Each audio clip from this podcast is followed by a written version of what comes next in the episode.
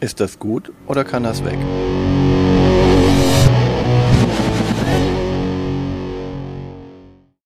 Willkommen zu Fuchs und Bär. Ist das gut oder kann das weg? Mit Martina und Björn. In dieser Folge auf dem Prüfstand The Deadlies. Ein Spiel, wo ich immer anfange. Safe. Die Statistiken bitte, Martina. The Deadlies ist das erste Mal im Jahr 2020 erschienen bei Smirk and Dagger Games. Ähm, auf Deutsch ist es jetzt rausgekommen ähm, im Jahr 22 von Yellow. Der Autor heißt Paul Sexberg. Das Rating ist für ein kleines Kartenspiel relativ hoch. Das liegt bei 7,2.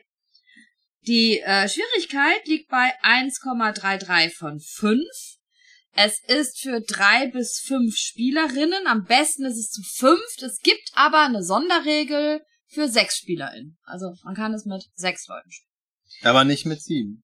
Aber nicht mit sieben. Weil da fehlt ein Rädchen. Da fehlt ein Rädchen. Und irgendwie scheint es ja dafür nicht dann ausgelegt zu ausgelegt sein. zu sein, dass man es zu siebt spielt. Sonst hätten sie es sich, glaube ich, nicht nehmen lassen, Das letzte Spiel- Rädchen noch dabei zu tun. Ich glaube, die Trägheit fehlt. die Trägheit fehlt, genau. Denn die Rädchen sind auch nach Sünden nachempfunden.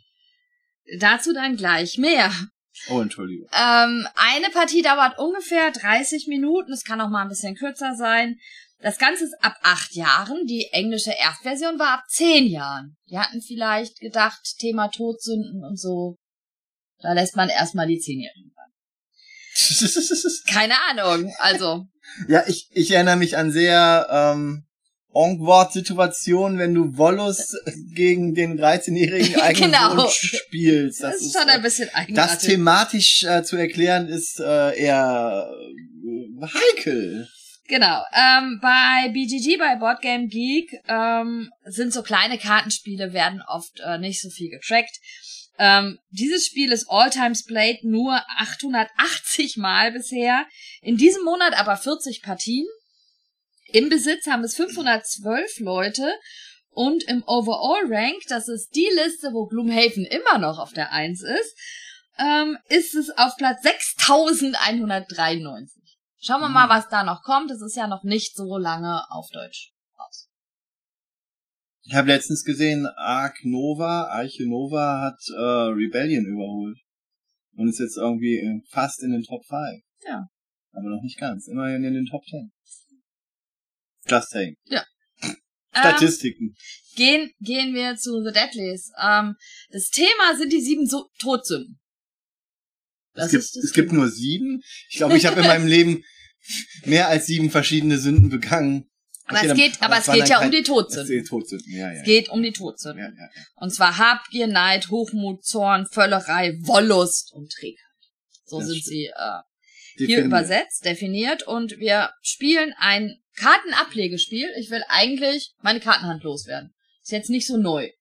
Und um meine Kartenhand loszuwerden, kann ich entweder Karten aus meiner Hand ablegen, die die gleiche Farbe haben, damit die gleiche Sünde, oder die gleiche Zahl, denn wir haben die Zahlen von 1 bis 7, oder eine Reihe.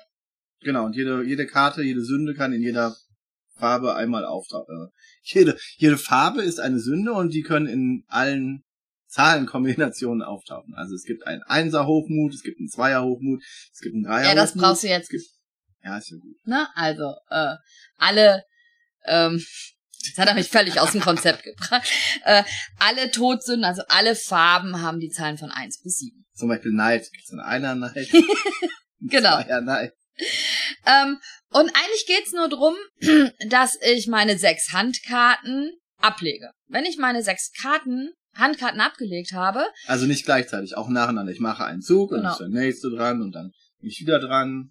Genau, ich ziehe nicht normalerweise meine Hand wieder auf. Wie so bei Ablegespielen ist das ja auch üblich, dass man seine Hand nicht einfach aufzieht, sondern nur, wenn irgendwas passiert. Ich kann also mindestens eine Karte loswerden. Die Frage ist, ob ich dann trotzdem weniger Karten habe und wenn ich sogar mehr, wenn ich wieder dran bin. Denn Spielerinteraktion. Genau. Und ähm, wenn ihr das erste Mal die Karten abgelegt habt, dreht ihr an eurem Sündenrädchen, denn jeder von uns sucht sich so ein Sündenrädchen. Ach, das heißt aus. Sündenrädchen. Nein, das nenne ich so. Das ist aber ein schöner Begriff, das Sündenrädchen. Und äh, Wo Das- ist denn mein Sündenrädchen? Ach, das ist, äh, dann äh, dreht ihr das heißt Sündenscheibe. Sündenscheibe. Ich finde Sündenrädchen schön. Das ist auch schön. ähm, dann äh, dreht ihr das eine eins weiter und dann steht dort eine vier und jetzt habt ihr nur noch vier Handkarten und müsst die loswerden. Und wenn ihr die losgewonnen habt, habt ihr nur noch zwei und dann müsst ihr die zwei loswerden. Und wenn ihr die losgewonnen habt, habt ihr gewonnen. Dann dreht ihr eure Sündenrädchen, aka Sündenscheibe, auf Null und dann habt ihr sofort gewonnen.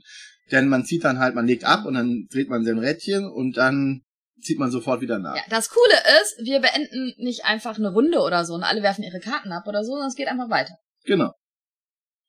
Ja, und das ist auch schon alles.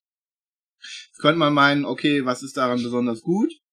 Naja, es gibt zu jedem Mal, wenn man eine Karte abspielt, haben die, wie gesagt, eine Farbe und eine Sünde und dann muss man die Aktion, die da drauf ist, ausführen. Das bedeutet, wenn ich klar nur, nur Habgier-Karten ausspiele, dann mache ich die Habgier-Aktion. Wenn ich aber eine Reihe ausspiele, dann muss ich immer die höchste Karte ausspielen. Also Als Aktion. als Aktion, genau. Also wenn ich eine 5, 6, 7, dann muss ich dann die 7er Genau. Aktion machen. Und wenn ich äh, gleiche Zahlen habe, aber unterschiedliche Sünden, dann kann ich mir sogar aussuchen, welche dieser ich dann spielen möchte. Welche der Sünden ich äh, ausleben möchte. Ach, Denn, ach so, du, man lebt die Sünden dann aus. ja, natürlich. Okay. Aber das ist, und das ist das Coole für mich an dem Spiel, denn jede Sünde hat eine sehr gut passende Aktion, die man machen muss. Stimme ich dir fast, fast, Fast zu? fast zu, ja. Okay. Naja. Also, zum Beispiel die Trägheit. So als Beispiel. Wenn man die ablegt, dann legt man die nicht ganz weg sofort, im Gegensatz zu allen anderen Karten. Die sind eigentlich egal, wo die abgelegt dann, wird auf eine Ablagestapel gelegt. Die bleibt aber vor dir liegen und die ist quasi erst eine Runde später weg, weil die so träge ist. Aber wenn jemand anderes dann auch eine Trägheit spielt, Musst du eine Karte ziehen. muss man wieder eine Karte ziehen. Das kann also ganz schön doof sein, wenn alle träge sind, dann äh, zieht man mehr Karten, als man eigentlich möchte. Genau, bei der Wollust suche ich mir einen Partner aus. Und dieser Partner oder diese Partnerin kann dann aussuchen zwischen A und B. A ist nichts passiert, B ist, jeder legt eine Karte ab. Und diese Karte, die abgelegt wird, kann eine Wollust sein. Und wenn es eine Wollust ist, muss der andere drei Karten ziehen. Das bedeutet, du spielst Wollust auf mich. Ich entscheide, entweder nichts passiert, dann hast du halt deine Karten abgelegt. Ja. Oder aber ich nutze die Gelegenheit, um eine Karte nochmal extra loszuwerden, außerhalb meines Zuges ja dann quasi. Das darfst du dann aber auch machen. Und dann ist die Entscheidung, ähm, möchte ich betrügen den anderen, indem ich dann eine Wollust spiele, damit der andere drei Karten ziehen muss. Also ja, da muss man sich vertrauen, wenn man die Wollust auslebt, sonst hat, steht man am Ende mit mehr da, als man am Anfang reingegangen ist. Genau.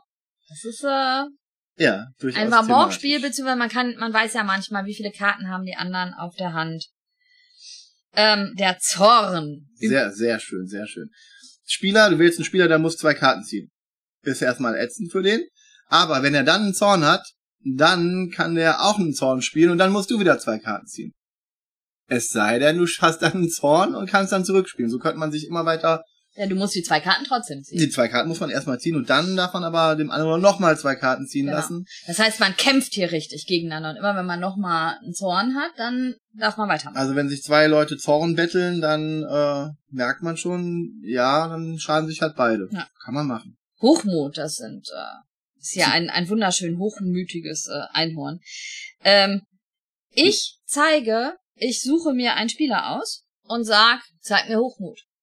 Weil ich bin ja eh die Beste. Du hast Und- mehr Hochmut. Ne? Und äh, wenn er das nicht kann, zieht er eine Karte. Oder Wenn er sie, das kann, dann muss ich eine Karte ziehen. Weil dann äh, ist mein Hochmut sozusagen. Also man achtet am Tisch dann auch immer drauf, wer wie viele Karten noch hat, um dann Leuten eventuell, die wenig Karten haben, die haben statistisch ja auch keinen Hochmut und sind gefährlicher, weil die näher am Ziel dran sind, Genau. ihre Karten abzulegen. Also Ja. man achtet immer drauf, wie viele Handkarten die anderen so haben Ja. und wie, wie nah die am Sieg sind. Den Neid liebe ich. Also als? Karte.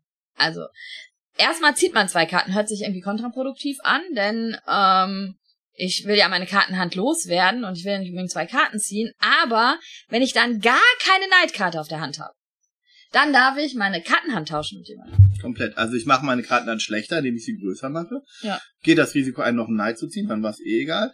Aber wenn ich dann keinen Neid habe, dann kann ich die Kartenhand mit jemand anderem tauschen. Sehr geschickt gemacht. Der sieht ja dann meine Kartenhand und weiß ja, ob ich dann gefuscht habe. Insofern kann ich nicht fuschen.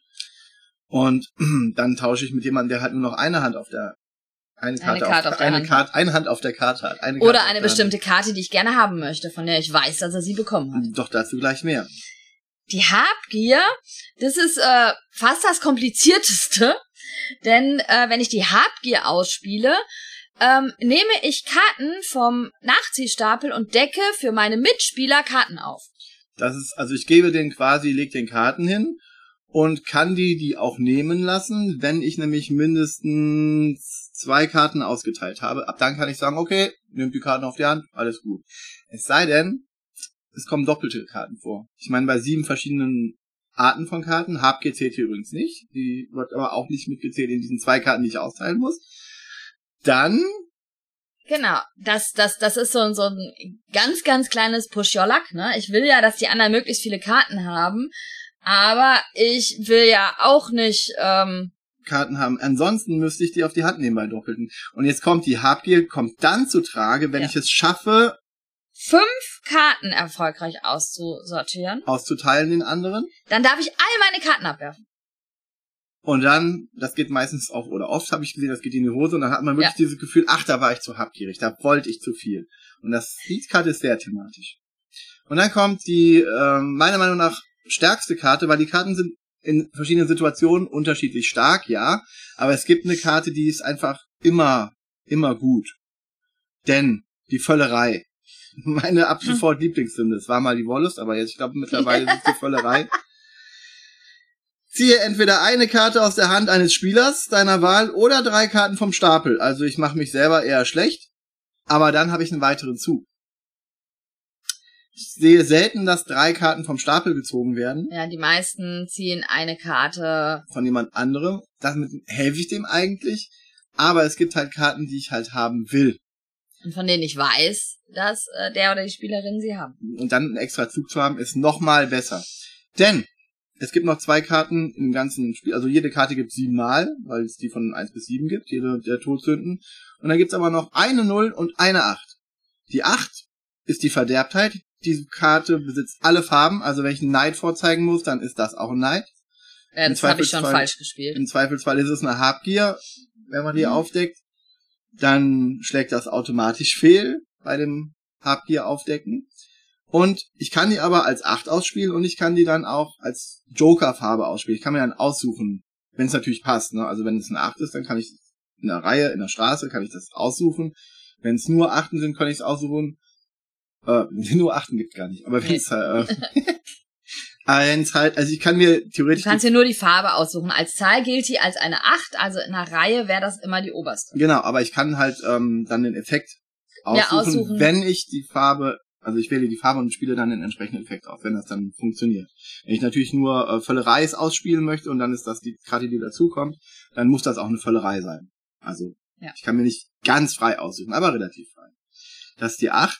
Ähm, und dann gibt's die Tugend, das ist die 1. Die Die sagt, Null. äh, die Null, genau, die Null. Meine persönliche Nummer eins. Gerettet? Ja.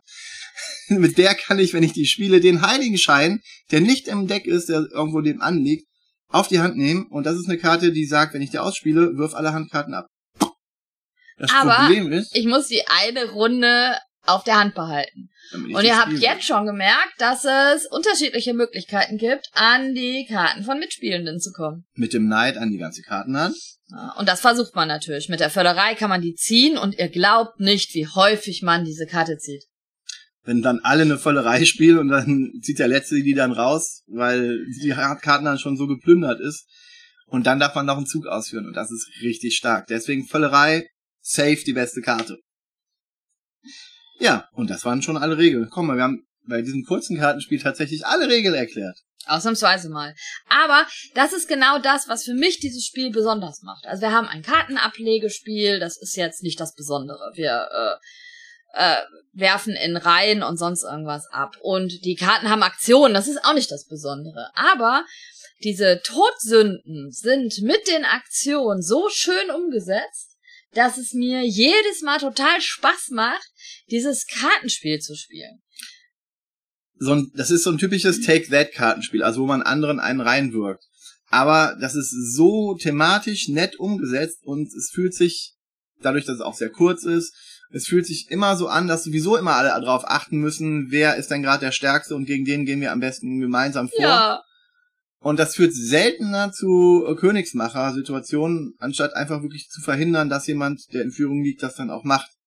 Und das ist das, das, das Schöne an dem Spiel, was es wirklich über andere Nimm das Kartenspiele hinweghebt und es einfach besser macht als andere. Und das Witzige ist, dadurch, dass das so thematisch ist, sind das Partien, die im Kopf bleiben. Also oft habe ich bei so einem Kartenablegespiel nicht unbedingt Part also Partien im Kopf bleiben. Aber hier habe ich das immer wieder mit, ach ne, weißt du noch, wo du die Wollust äh, dagegen gespielt hast oder so. Und wir uns beide dann äh, noch eine Wollus reingehauen haben und dann am Ende haben die anderen gewonnen, weil wir zu sehr oder mit uns beschäftigt waren. oder oder als der 13-Jährige dann einfach mal aus der siebener Kartenhand äh, den Heiligenschein gezogen hat. Und sofort ausgespielt hat. Ja, mit der Förderei. Oder ich weiß auch genau, das letztes Mal war für mich völlig frustrierend. Ich bin von der 6 auf die 2 total schnell. Alle anderen waren noch bei der 6. Dann haben alle natürlich gegen mich gespielt. Muss ja dann auch in dem Moment sein. Und dann hat echt Björn gewonnen. Das Natürlich. hat sich ein bisschen frustrierend angefühlt. Ja, aber es ist tatsächlich so, dass man am Anfang ist es ein bisschen langsamer, das Spiel. Also man, es braucht länger, bis die ersten dann auf die vier kommen auch. Also die nächste bessere Ja, ist ja klar, sechs Karten abzuwerfen ist schwieriger als vier. Aber dann geht's halt immer schneller und dann wird's auch in, immer intensiver. Das ist schon, das hat schon eine, coole Kurve. Wenn ich sag hier, Project L ist ein tolles Spiel, aber es hat keine gute Spannungskurve, dann kann ich das hier überhaupt nicht sagen. Hier, das plätschert nicht, das wird intensiver, je höher dann.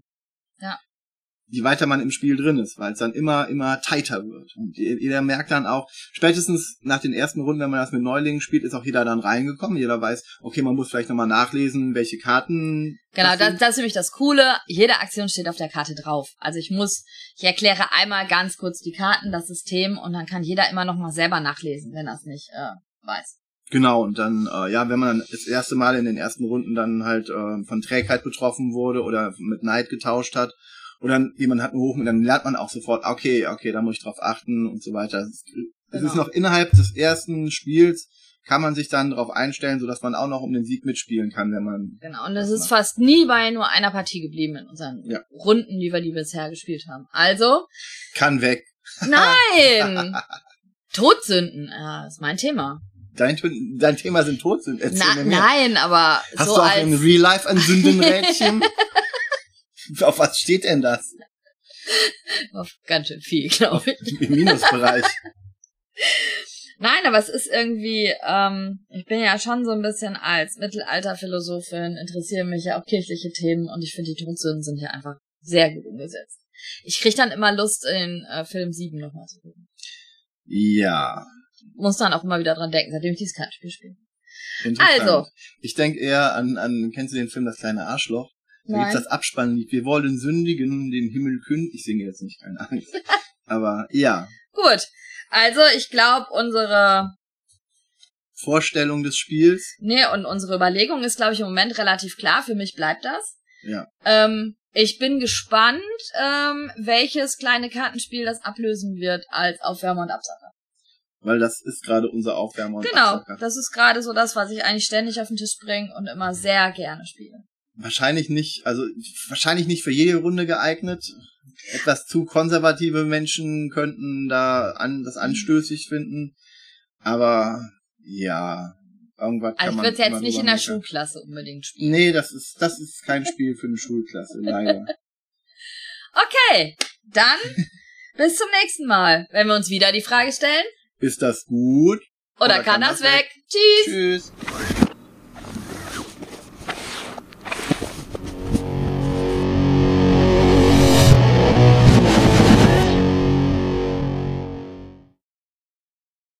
The Deadlies Regeln Seite 4 Aufbau und Spielelemente Punkt 4 Wer am ehesten wie ein Engel aussieht, wird Startspieler. Könnt ihr euch nicht einigen, beginnt der Besitzer des Spiels oder der Gastgeber.